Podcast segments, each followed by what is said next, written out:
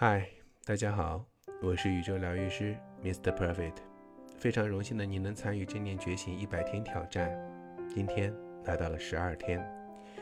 今天的主题很有趣，叫如何面对愤怒。校长年轻的时候也是一个出了名的二逼，慢慢的随着年龄的增长，也慢慢的更变得更加的包容。变得包容的原因是因为校长。听到了这么一段话，在此我给大家分享一下。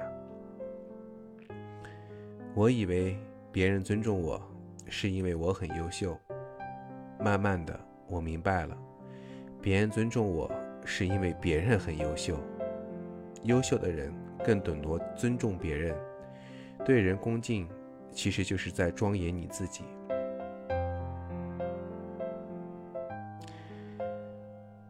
温柔的对待愤怒，正念并非用来打击愤怒和绝望，而是要觉知愤怒与绝望的存在。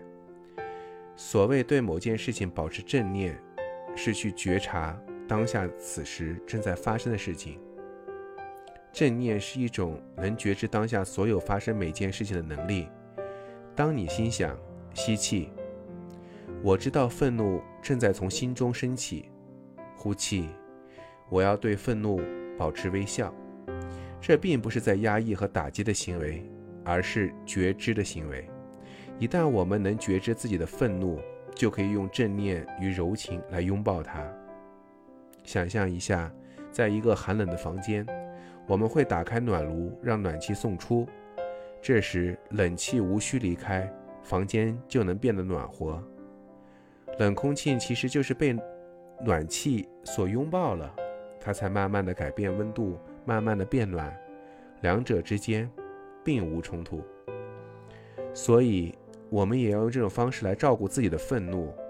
当正念觉知愤怒时，当觉知它的存在，接受并允许它的存在，正念就如老大哥，他不会压抑对弟弟所受的苦，只会对弟弟说：“小弟，哥在这里陪你。”他会把弟弟拥入怀里安慰，而这就是我们要做的修行。就像一位母亲对哭泣的孩子生气并殴打，他忘了自己与孩子其实是一体的。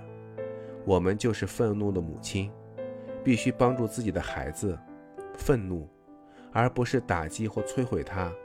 我们不是要去打压、争执，而是要去练习拥抱和转换。